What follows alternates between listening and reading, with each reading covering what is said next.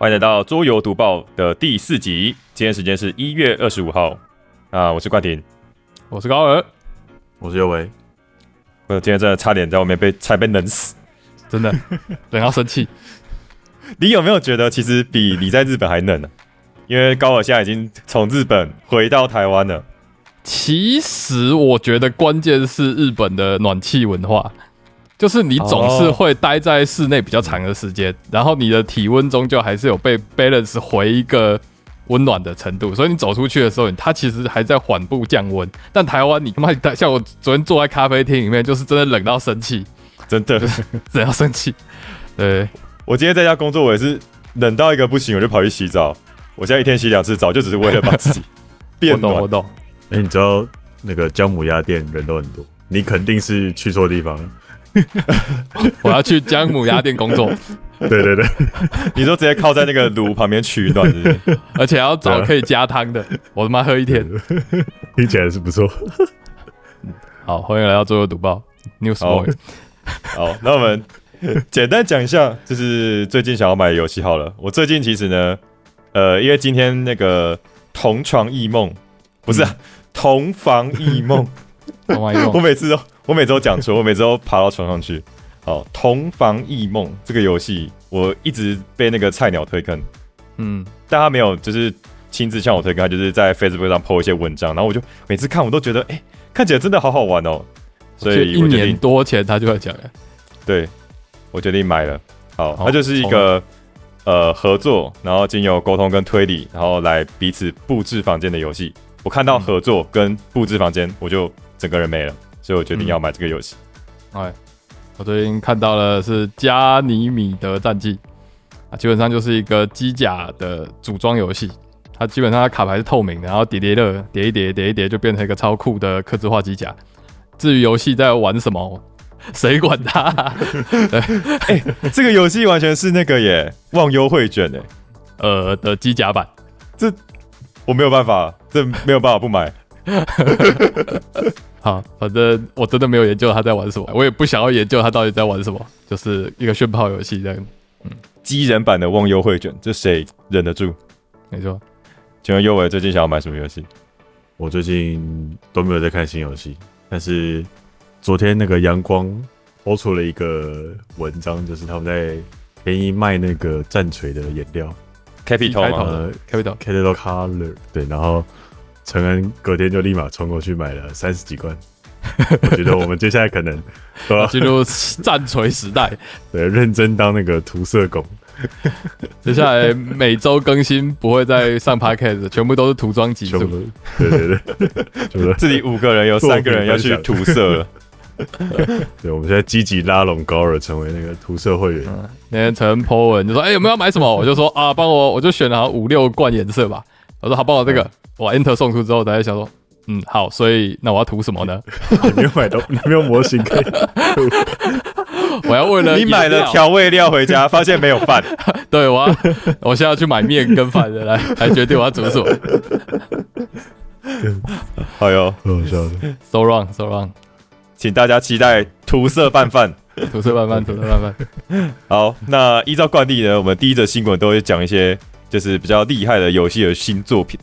嗯，那如果有看新闻的大家，相信第一则就是最重要的，我们传说中的 BGG 排名第一名那个游戏，高尔听到会吐的那个游戏《工业革命：伯明翰》即将要出续作了。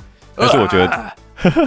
但是我觉得这个这个新闻其实很水，为什么呢？因为他其实就只是有一个人在 B G G 上面问说，所以今年会有新作吗？然后那个呃 Rocksteady Games 就是伯明翰的那个出版商的那个老板，他就出来说有啊，我们今年就是我们 Top Priority 就是要做这个新作，这样就这样没了。呃，也是一种爆弹啦，以他的 地位而言，在没有人预期到的状况下，他冷不防的就丢下一句。所以我们可以期待一下下一集的这个工业革命会带大家去哪里？这样我们可以办个投票，Legacy Game 啊，这样子讲的。哎呦，有机会哦，就说不定跌破大家眼镜，其实变成科幻游戏，工业革命海伯利亚号这样。哇，买了买了买了，可以可以可以可以可以，神个神根买了买了。海伯利亚那个数位版的跟纸本版的我都买了，然后我都看实页。没关系，大家都是这样的。OK，感谢你的我们。第一则新闻就这样水过去了，就是请大家期待！二零二四年的 Q Two Kickstarter 上就会出现，顺利的话啦，就会出现工业革命的新作。海伯利昂。好，下一个新闻。好，下一个新闻就是不止伯明翰要出新作了，山中小屋也即将推出独立新作。那这次呢、是卡牌游戏，哈，独立的卡牌游戏这样子。好，山中小屋，想必很多桌游玩家都已经知道这个游戏了。大家去一间妖魔鬼怪的建筑物里面冒险这样子，它的这个地形跟那个疯狂鬼宅不一样，不是开局就固定的，就是大家轮流抽那个地形片，然后把那个房间拼出来，所以每一场都不一样。那这个游戏呢，原本它的英文原名叫做 Betrayal at House on the Hill 嘛，就是山中的房子中的背叛。当然，山中小屋这个中文译名就把这个 Betrayal 这个最大的标题给拉掉了。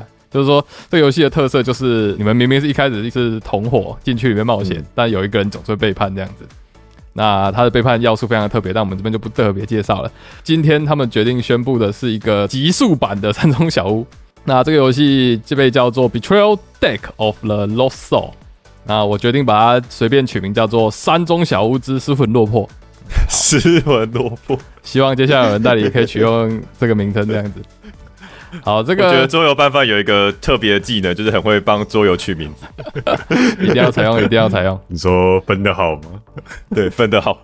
分得好。我上次在二手市场看到有人想要买那个 The Great Spirit 这个游戏，然后他就采用了我们的艺名，分得好，哇，谢谢支持。不是分得好，不是我们的，分得好是那个吧？是克拉克吧是？克拉克，你把，它偷过来。我们是叫大分小赚，请大家证明那个游戏叫大分小传。哎、不是左右为难的啊，不是左右为难。好，那这款新作它基本上就是一个口袋大小的卡牌游戏，哦，它是一叠牌，然后可能就有很多事件这样子。应该是就是那些板块全部都变成纸牌了。对，哦那目前要到二月它才会释出内容相关的细节这样子。那只是毕竟它这个三个小屋在台湾这个地位也是成绩丰硕嘛，所以就拿出来讲一下这样子。我是还蛮期待的，因为官方叙述说它就是一个方便携带的极速版，但回想起来，山中小屋的那个背叛都是由一个很大的剧本所构成的啊。我在想是不是就变成手机剧本了？就把剧本哎呦那两大本就抽到手机里面去，然后纸牌就是房间嘛，一些那个背叛的触发条件什么都在手机上操作了。我猜啊，我猜可能会变成这样子的内容。这样其实蛮有料的。嗯，对，所以山中小屋之失魂落魄将在二月正式推出细节，然后在三月正式市场买得到这样子。这个和风的封面看起来是蛮美的，感觉是可以期待一下。好，期待它释出更多讯息。好，大家可以上 Netflix 看号称是山中小屋改编的电影啊，叫做那不是有啊，《The Cabin in the Woods》，呃，最近又重上了，因为它以前以前好像下架过一阵子，对，就是雷神索尔有演的那一部。哦哦哦，是他演的那部。OK OK。对，好，下一则新闻。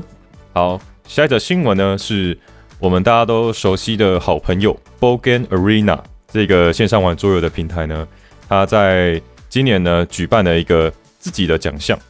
那这个奖项呢，就是呃，他邀请所有的 BGA 的会员可以线上投票，投出他们最喜欢呃在 BGA 上面玩的游戏。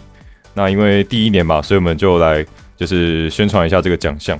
那他其实把这个奖项呢分成了几个不同的类别，分别是最佳休闲游戏，就是比较简单、比较轻松的那种游戏，然后还有最佳常规游戏，就是策略游戏啦，然后还有最佳专家游戏，就是那种需要更长时间的，例如说呃在上面玩盖亚之类的这种。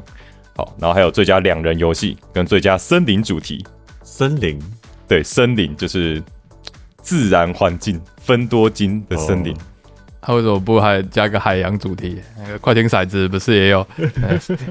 因为每一个奖项都要提十个那个游戏，所以他可能海洋提不出十个，还还不够。对，海洋不够 十，个。可是森林就有很多。OK，好，那我们一个一个来公布。首先是最佳森林游戏得奖的人是蓝星二，什么？不是等一下个香菇游戏吗？这个蓝星可以也可以叫森林游戏吗？它也可以叫海洋游戏吧？海洋就凑不到嘛，还可以叫太空游戏吧？还还有个星，最佳两人游戏是 Sky Team，呃，这个也是我很喜欢的一个两人游戏。那其实我现在只有在 B J 上面玩过。然后最佳硬派游戏就是专家游戏是 Ark Nova。怎么办？我觉得这个奖好像是就是反指标哎。我是说跟我们比起来，对我来说蓝星比较硬啊。最佳常规游戏是 Hit。哦，这个高尔已经买了，不知道什么时候才玩得到。上次陈恩还说什么？你不是玩过 Hit 吗？就在场五个人根本就没有人玩过，只是我们大家每个人都讲过一次。好，最后一个是最佳休闲游戏，就是比较简单的游戏，是由 Tiki to Ride 欧洲获得胜利的。嗯嗯，好，那大家如果有兴趣的话，可以上来看，就是它每一个奖项都有十个提名，那看一下你喜欢的游戏有没有在这个列表上。好，下一则新闻呢，是我们所熟知的那个拉密拉密公司歌利亚，歌利亚买下了 Funko 的桌游部门，叫 Prosper Hall 这个桌游部门这样子。据 Eric Martin 这个在 BGG 上写的报道，他说 Funko 也就是那个以大头结合 IP 的公仔闻名的公司，今年在当期净收入八亿美金，哇！虽然是来到八亿美金，但是相比去年同期还是衰退了一亿九千万美金。那他的公司实际负债来到了一亿美金这样子。那他们解释说，这一波亏损主要是来自事业体的扩张这样子。那回应上一次冠廷上次有说，就是海之宝的那个 D N D 部门的裁员嘛，对不对？嗯。那这次 Funko 也决定裁掉了他们少数。盈利有所成长的部门，也就是这个桌游部门，这个 Prosper Hall。哎，为什么大家都是裁盈利有成长的啊？是怎样？呃，但有点不太一样。其实说裁不是正确的，应该说他们把这个部门整个卖给了 Golia。啊 Hall 这个 Funko 的桌游设计部门，台湾人可能比较相对比较没有那么熟悉，因为其实很多都没有被代理进来。那很大一部分可能是因为他们就是主打 IP 授权的改编桌游。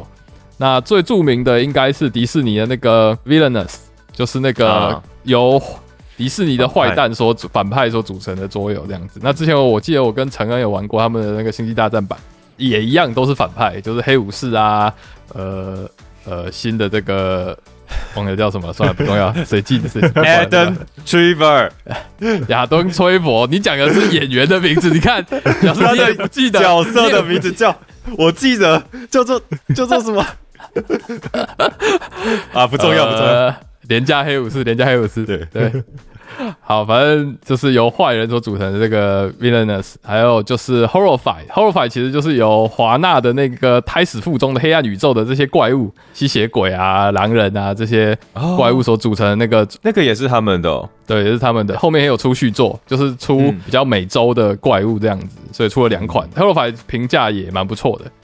那策略游戏的话，有像是泛美洋航空，那其他还有像是大白鲨等等等的 IP 改编所有这样子。郭利亚买下了就是所有的这个 Passport 后的相关资产，但其实他几乎解散了整个团队这样子，包含团队领导。对，所以其实他等于是有点像只买下了资产。对，好像留任的只有不到五人这样子。好，那刚刚有讲说，就是冠廷有问说。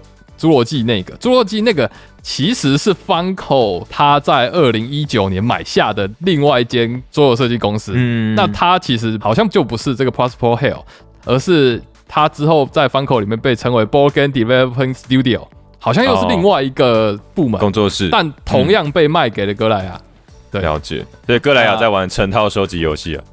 呃，我我感觉起来就是 Funko 想要放弃。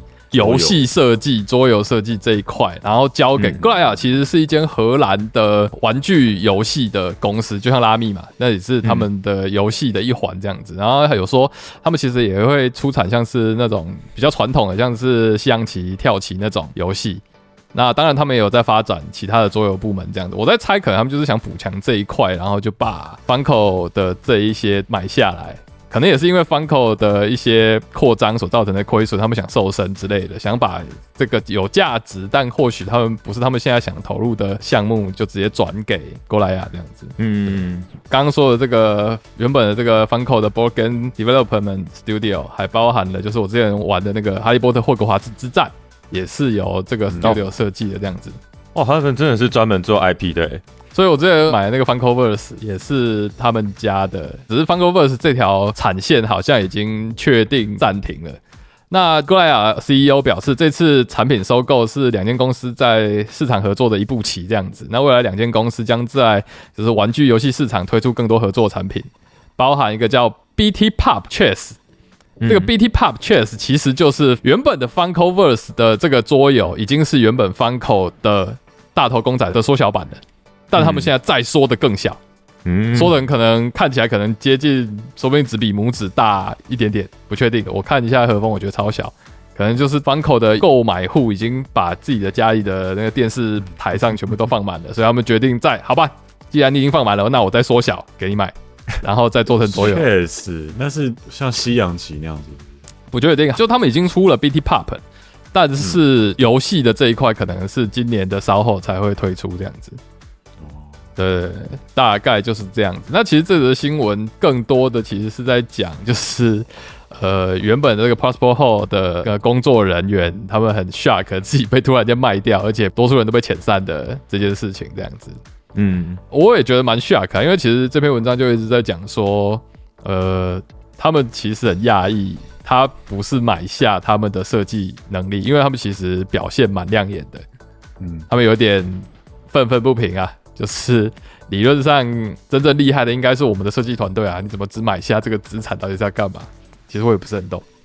嗯嗯，所以我的猜想是，可能只是反口暂时的一个资产的转的一个对的一个目的这样子，于是把这个 team 卖掉了，这样子蛮可惜的。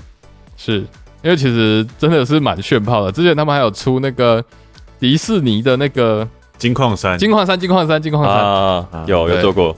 虽然我很怀疑它好不好玩，但那时候看到说哇，这个也行，我就觉得很酷这样子。就他们很擅长去做这种主题改变桌游这样子。嗯，而且至少规则上没有太落题这样。对，感觉起来都是这样。嗯，像 Funko Verse 我也觉得是可以玩的，但当然就是离那个经验还是可能有差一截这样子。但嗯，还是可惜。好好，这则新闻到这里。优秀的设计师到哪里都应该还是可以推出好的作品。嗯，是希望 Goria 可以好好的运用这些资产啊，把这些设计师请回来之类的。我记得我前阵子还看到 Disney Villains 有出新的扩充，就是这他们有新的角色加入。嗯，我没想到他们这么快就变成是一个胎死腹中的一个计划。我在怀疑 Villains 应该是唯一不会死的一个 project，卖超好的。嗯，可他如果都已经被解散掉的话，那之后谁来发行这个这个游戏？感觉会是个考验。是啦，但我觉得可能上面的人就没有想那么多，他觉得这个已经是个成熟的机制了，就换个皮，然后请一个另外一个设计师来调教一下，说不定也行，因为反正已经成型了这样子。嗯，只能说商人终究是以 钱为本的。是啊，是啊，是啊。好，下则新闻其实跟桌游没有关系，但是我最近看到的新闻。那这个新闻呢，是有关于去年的雨果奖。呃，雨果奖呢，就是每一年的科幻作品啊，科幻作品呢，它都会有一些非常有名的奖项，像是大家很常听到什么雨果奖得主、星云奖得主、轨迹奖得主这样。嗯，那这则新闻的主角呢是雨果奖。那因为呃，雨果奖这个东西呢，它其实每一年呢，它都会在不同的国家举办。那去年，也就是二零二三年举主办的国家呢，是中国的成都这个城市。那雨果奖它这个组织其实蛮有趣的，它是一个非常去中心化的组织。就是它其实每一年是它每一年呢，他们会决定说，哎，我们明年要在哪里办？那他们就会把这个举办的这些事务啊，例如说要投票啊，然后要举办大会啊，这些事情都是交由那个地方的科幻年会、那个地方的科幻组织去办。啊，对，所以。呃，去年主办的呢，就是这个中国成都的科幻年会这样子。那这一次有什么争议呢？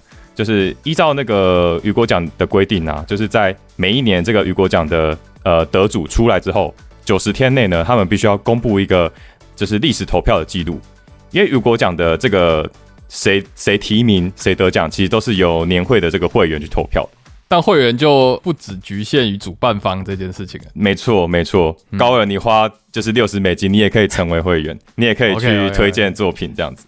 对我觉得它是非常有趣的一个组织啊，这是他们的宗旨这样。对，那这一次投票资料一公开呢，就引起了很多科幻的爱好者跟作家的质疑。我一开始是看到那个尼尔盖曼在 Twitter 上面推文，就觉得哎，怎么好像出出什么事情，我就跑去追这个新闻。这样，就是呢，有一些作品，它明明呢，就是你看到他在这个提名的排行上面呢，他的票数很多，但是呢，他最后却没有进入决选名单，非常的奇妙的一件事情。那有谁没有进去呢？第一个是匡林秀。匡林秀去年有一部作品非常有名，叫做《巴别塔学院》，这个台湾有翻译，是脸谱出版的啊。还有尼尔盖曼他自己的这个睡神，难怪，对他自己的这个睡神呢，也是在影视的奖项有就是蛮高的票数，但是却没有进入这个决选名单。还有一个叫 Paul Weimer，对，但这一位我比较不认识，这样子。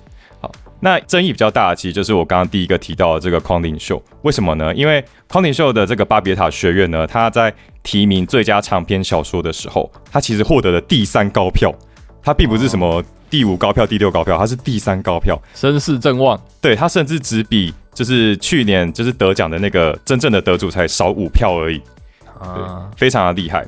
但是呢，你在这个投票记录呢，就可以看到他在那个匡林秀巴别塔学院的标题旁边打了一个星星，然后下面那个星星的备注呢，就写不具备提名资格。所以他最后就没有进入决选名单。嗯嗯，那等下等下等下，你现在讲的是成都这一次吗？还是不是？对，是成。我现在讲的全部都是成都这一次。那大家这么关注，是因为《巴别塔学院》这本书，它真的很厉害。它去年还获得了星云奖跟轨迹奖，就是当年得奖大热门，就有点像是你已经拿了金球奖，结果你奥斯卡就是连提名都没有。马格罗比。对，哎，对，其实马格罗比也是 也是类似的，我真要讲，好，反正就是类似这样的事情，然后大家就觉得，哎，这个真的是非常奇怪。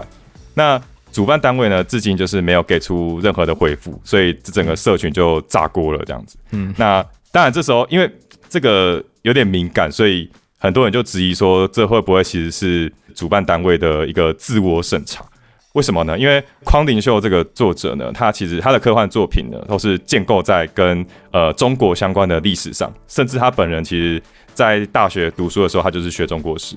哎，匡林秀是哪里人？他是一个美裔华人。哦，OK，OK，对，所以《巴别塔学院》这本书其实他写的，呃，我不确定他其中有没有政治意涵，但是他其实有点像是在写自己从小时候，然后开始到美国生长，然后逐渐忘记了自己的母语中文。的这件事情，他其实有点像是在写一个自我的一个回忆，只是他用奇幻的方式把它写出来。那甚至他的出道作品，他的出道作品叫做《鸦片战争》，至今呢都没有中文的出版。所以有一些人就在怀疑说，嗯，会不会其实是这个有点敏感敏感的这样？然后像尼尔盖曼，他其实有公开的批评过，就是中国去监禁作家这件事情。所以大家就把这个线索有没有，就是 慢慢的连接起来，这样对。但是这个当然没有任何证据啊，这只是大家因为这件事情炸锅，所以大家就在那边推测这样。呃，也没什么好证据的吧？就是这样嘛。啊，不然耶，不然有什么？不然如果真的有什么，你还会写出说什么不服资格？你就把理由写出来就好了。没有理由写出来就是不能说嘛，不能说就只有一个理由嘛，就是大人的原因。没错，不能说啦，不能说。嗯。好，那我简单的讲一下后续，就是这件事情呢，为什么这么严重？是因为这件事情让很多人觉得很不爽，因为不只是匡林秀这个作家受到影响，他自己他自己也出来，呃，就是有点像为自己打抱不平啊，就是说我至今还没有收到任何官方的回复这样。但是很多人的认为是，不止匡林秀受到影响，包括那些已经入围、已经得奖的作家，他们自己其实也很衰小，因为这些人他以后再讲到二零二三的这个。雨果奖的时候，这个奖项的正当性就会被打上一个星号。那是因为当年是中国办的，不然的话哪轮得到你？大概就是这样。对，其实有很多入围的作家就有出来提到这件事情，就是他也觉得这个真的很不爽。这样，我想要拿的名誉的胜利，我也不想要是这样子的结果。这样子。对啊，就是我明明就赢了，可是我以后讲的时候就会有人说啊，那届不是中国办的吗？这样。对。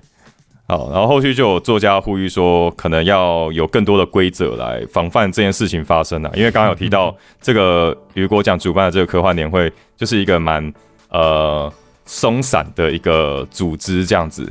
其实它就是不管你是谁，它就是一个非常平等主义的组织。不管你是尼尔盖曼还是你是林冠廷，你都要买六十块的美金，你才能投票。然后你只要买了这个年票之后呢，你就可以去提名任何作品，然后你也可以参与任何投票。所以它就是一个这样的组织，所以它才更容易被一些团体拿来就是搞事这样子。嗯嗯啊，原来雨果奖是这样子的一个形式的，就是以前从开始看科幻小说，也就常常在书腰上面就看到说哦什么雨果奖得主这样子的一个标题。那其实科幻的奖项，说实话也没有到很多啦。对，雨果算是一个常见的书腰，对我来说。对，但我觉得他还是对我来说，这个名字还是有非常大的这个加分。这样，嗯，对，毕竟我们以前喜欢过的作品，其实都有得过这个雨果奖，要不然就是星宇奖这样。对，好，我也是因为这个新闻之后才去查这个关于雨果奖的这个资讯。嗯，好，就是分享给大家。我觉得现实总是比奇幻更奇幻，这种 这种反乌托邦的情节。就在现实上映了，没错，有一个黑洞把这两个作品吸走了。好，那以上就是我们今天的新闻啊。对，我们今天做了一些讨论啊，就是说我们以后其实会把一些我们有幸像今天冠廷分享的这个雨果奖的这个主题有分享出来。那以后我们也会把一些我非桌游像自己其实很有共鸣的一些新闻，就放在我们的这个新闻专题的最后面跟大家分享，这样子。那如果你没有兴趣，你就可以先关掉这样子。那我们选出来应该都会是我们自己很有感的一些主题。那期待你有兴趣的话，也可以听一下这样子。嗯，没错。你有任何的想法呢，也可以跟我们分享。好，有有要补什么新闻吗？我刚刚看了一个蛮短的，跟 Rival Moon 有关系的。不要讲吗？我把我把这一幕拍下来了。请请说，请问在场有人看了《Rebel Moon》了吗？反叛之月吗？对对对对，还还没。好，好，请说。好，就是其实，在去年的时候，有一家叫做 Evil Genius Game 的工作室，邪恶天才工作室。对，他们是专门做，就是把 IP 改编成就是 RPG 五五 E RPG 系统的剧本的一家工作室。对，那他们有改过像《环太平洋》或是《金刚骷髅岛》这种大的 IP 的那个 TRPG 这样子。刚有人说五一就是《龙与地下城》D&D 的五代系统。对对，其实就是跟我们之前提的 TRPG 很像的。那他们就是帮忙创造那个剧本跟一些设定这样子。对，那 Rebel Moon 呢？就是 Netflix 显然就是有在去年的时候要找他们，要请他们以 Rebel Moon 的形式来创作一款这个这样的游戏。那据说 Sander 也蛮想要用这个游戏来补全，就是他整个世界观设定。对他想要世界观设定，或许就比较好一点嘛？不知道，但是我们永远都不会知道了，因为 Evil Genius 呢，就是他们在去年的四月的时候呢。就是把他们长达四百页的这个玩家指南跟三百页的一些大师指南带到了一个桌游展上面，然后跟所有人公开了这件事情。Netflix 知道之后就非常生气，说他们违反了保密协议。好，居然先公开吗？呃，不太清楚他们怎么谈的。那但是确实他们有这样子的一个合作。然后那不知道这个举动他们到底是呃这家公司在耍白痴还是？Netflix 在背后捅他们这样子，太嗨了，太嗨了。对，所以去年的时候呢，他们就一路吵，吵到一个不行这样子。那最终呢，就是在今年一月的时候呢，Evil Genius Game 它就是释出一个公告说，他们已经跟 Netflix 和解了。那这个游戏呢，将不会再被发售。和解了，不是要和解的结局，居然是这样。和解的结局是这游戏不会被发售，然后呃，他们开始接受那个之前预购人的退款这样子。那我觉得这个事情还蛮有趣的，因为 Rebel Moon 的分数其实蛮烂的嘛。我跟你说，是我个渣粉。我跟你说，这个 River Moon 这么烂，一定是因为这个 TRPG 没有发售。如果它发售了，这个世界观补完，我跟你说，这个一定是神作。我跟你讲，不是，是 Netflix 高层在搞，好不好？都是我一定。听众一定在想说，这两个到底是在反串呢？呃，对。他去年他那个烂番茄好像只有三十分吧？我记得呃，Metatrix 的分数只有三十一分，烂番茄甚至只有二十三趴这样子。所以这件事情，我觉得对 Evil Genius Game 来说，或许反而是一个 是件好事。逃过一劫。我喜欢这个结论。呃，那目前看起来就是这个这样子的一个 T R B 局，就是胎死腹中了。那之后有没有新作，也就还不太确定了。Rebel Moon 会不会也胎死腹中？也不对，已经生出来了，可不可以直接夭折？嗯，我觉得他是不是三部曲啊？他原本是要做三部曲。我跟你讲，现在之所以分数这么烂，就是因为还没拍完，三部拍起来才序章而已，你们太急了。后面一定是神作，虽然我还没有看，我连《火势大军》都还没看，《火势冠军》我看了七分钟吧，然后就关掉。这群人根本就是假渣粉。呃，没关系，我们的《沙丘》第二部已经最近已经开看到预告片了。呀，好期待啊！我真的超喜欢《沙丘》。嗯，虽然不知道《沙丘》跟这有什么关系，但是可以。另外一个科幻嘛，好，可以，可以，好好，可以，可以期待的。第一部拍的不错，第一部拍没错。以后不会说我是假粉的，我是那个呃丹尼勒夫嘛，丹尼勒 夫派。丹尼勒夫就是《沙丘》的导演，对。真的神，真的神，我觉得他真的神。嗯，虽然我其实第一集我在电影院睡着，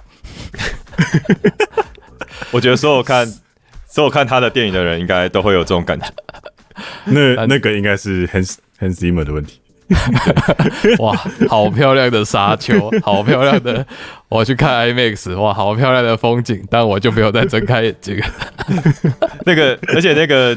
背景音乐，那个 Hans Zimmer 的背景音乐，感觉就像他拿着一个东西在旁边拎一样，太立体，超舒服，超舒服。好了，那本集新闻我们就到这里。好，那今天要跟大家提醒一件事情：所有拌饭的这个问卷已经公布了。那所有拌饭即将在年后进到我们的第四季。本季第三季的一些心得，还请大家帮我们提供一下。那也会有一些期待询问，说有没有什么需要改进的地方，那都欢迎大家来填我们的问卷。那重点是这个问卷，我们会抽游戏送给大家。什么游戏？我们目前没有任何的讨论。